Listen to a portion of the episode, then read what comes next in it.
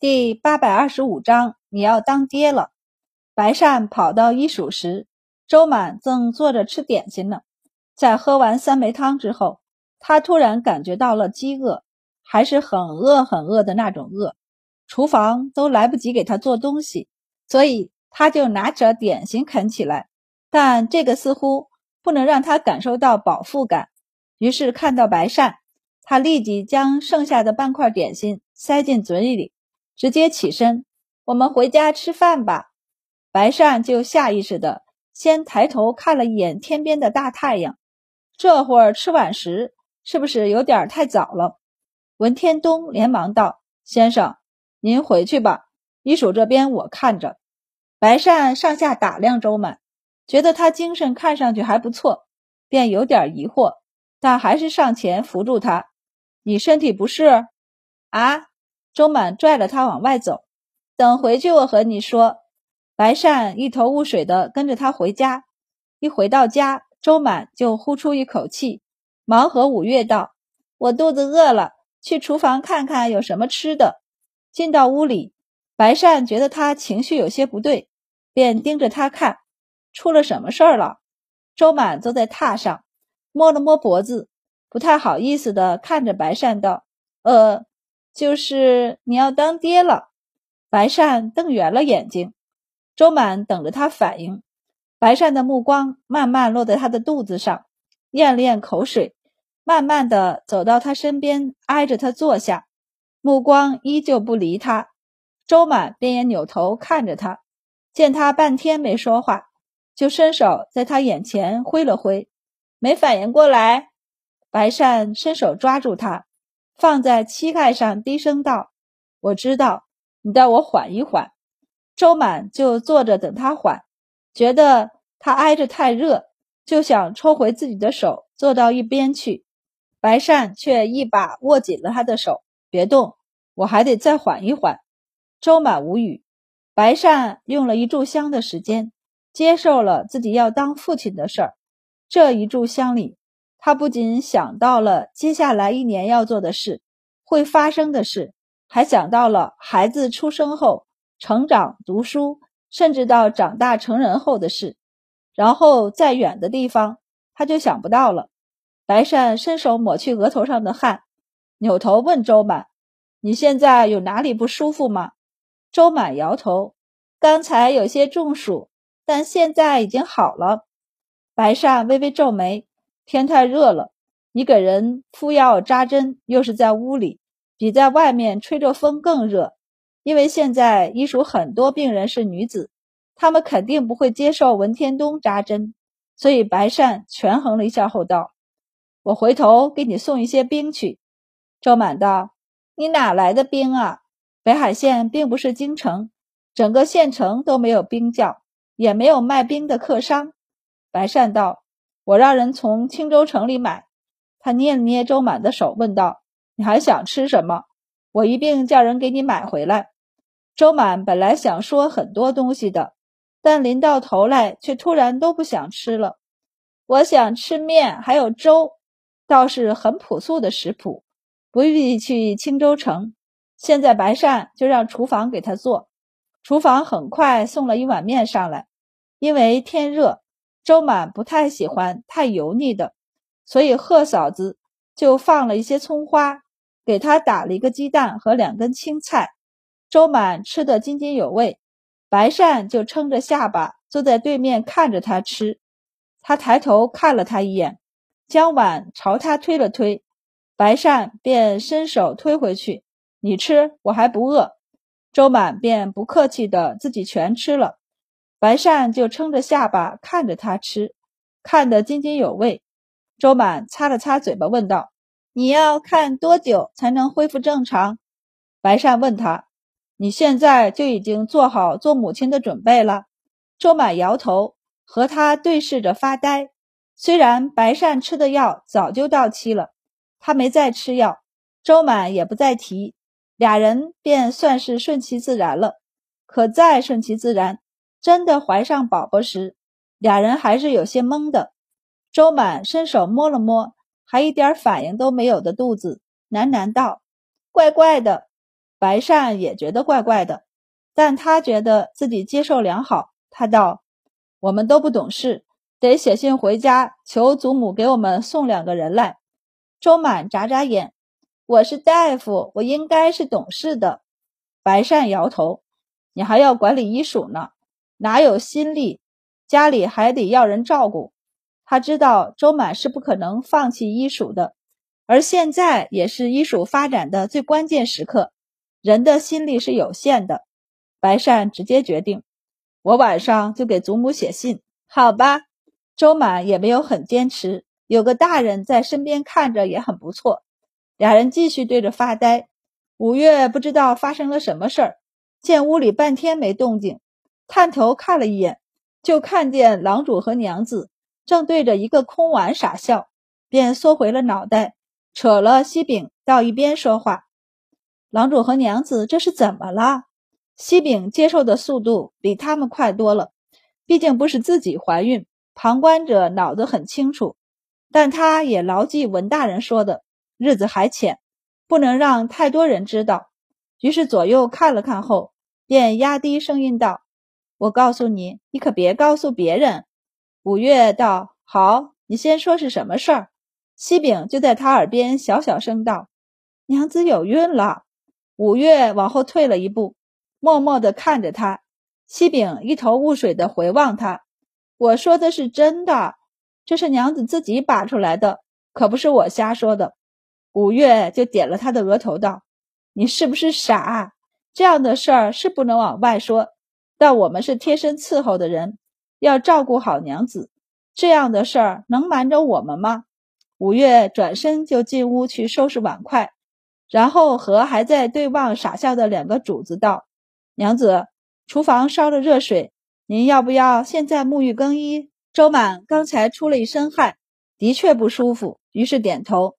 有人打断，白善也回神了，想了想后和五月道：“晚上让厨房做些清淡的饮食。”五月笑着应下：“是。”走到厨房那边，还有九兰也都知道了周满有孕的事儿，大家都喜气洋洋的，但没人敢说出口。日子还浅，大家还不能大肆说，所以喜悦暂时压在了心里。白善认真的给家里写了一封信，交给大吉，让刘贵派人送回去。大吉应下，迟疑了一下后问：“郎主，以后我是跟着您还是跟着娘子？”“你跟着满宝吧。”白善道，“我再挑两个护卫随身带着就是，以后你都跟在满宝身边。”他还是最放心大吉，大吉便应下，转身出去送信。周满和白善并排躺在床上，俩人还摸了摸周满的肚子。虽然现在什么也没摸出来，但俩人也兴致勃勃地畅想了一下，等孩子大一些后要进行的胎教。周满以为自己睡不着的，毕竟有孕这样的大事儿，他脑袋靠在枕头上。他才和白善说了没几句话就睡着了，只留下白善一个人精神奕奕的睡不着。他抬起头来看了看，见他的气息慢慢平缓绵长起来，便知道他睡着了。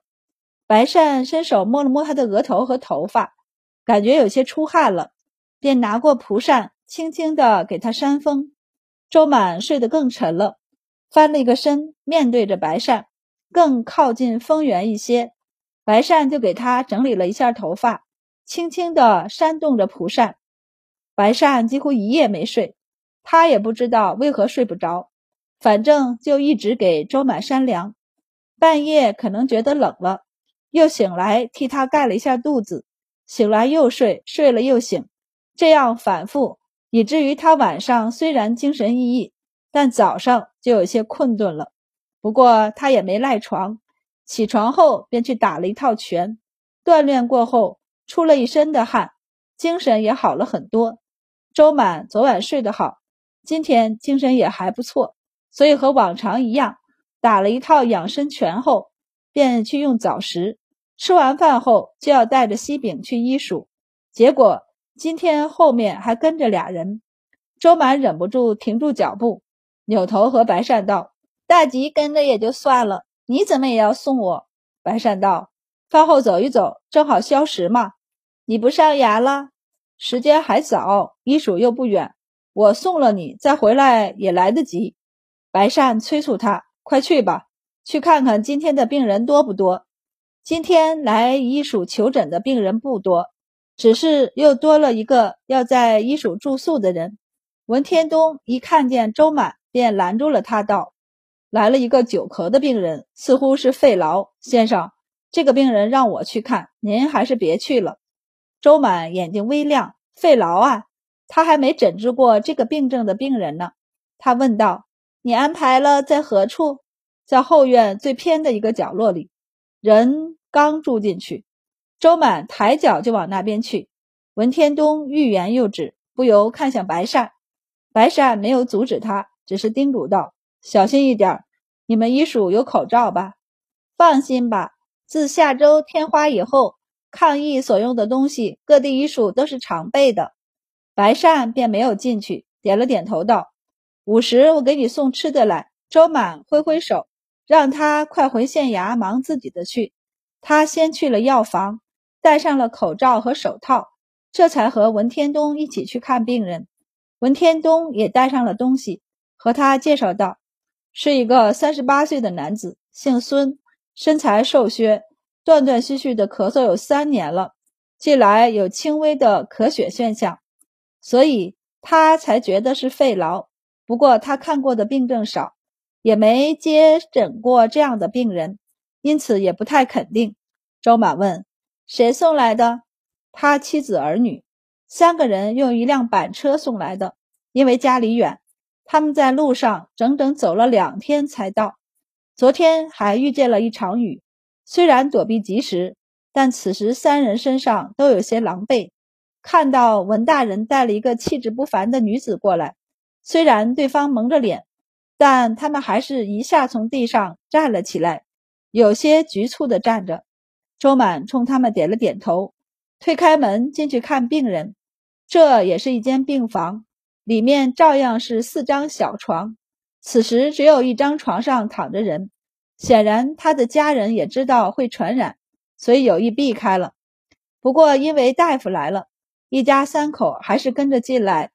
周满没让他们靠近，而是走到床边去看病人。病人本来已经睡着。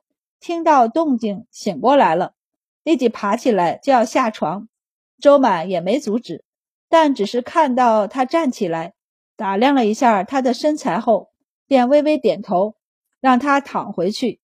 文天东拿了一个脉枕垫在病人的手下后，又搬来一张椅子给周满坐。他和一家四口介绍道：“这是我们医署的署令周大人。”四人一听，立即激动起来。他们就是冲着周满来的。来前，他们没少听人说起周满，说他是太医，还是京城的神医，都能给皇帝和皇后看病呢。四人目光炯炯地看着他，连心如死灰的病人都忍不住问：“大人，我的病能治好吗？”周满收回了手，仔细地问了问他生病的过程和这几年的情况，然后摇头道：“不好治。”但我们会尽力的。四人一听，有些失望，但失望之中又有些期望。周满起身离开。文天东之前已经为他诊断过，因此也不再把脉，直接和周满离开。避着孙家人，周满道：“是肺痨。”文天东忍不住叹息，问道：“要用什么汤方？”周满想了想后道：“补虚培元和治痨杀虫。”我们不是有三七吗？配以天门冬、麦门冬和生地黄、川贝母这些来用。他和文天东讨论了一下药方，定下方子后便开出来。他们家人都要留在此处照顾病人吗？花销不大。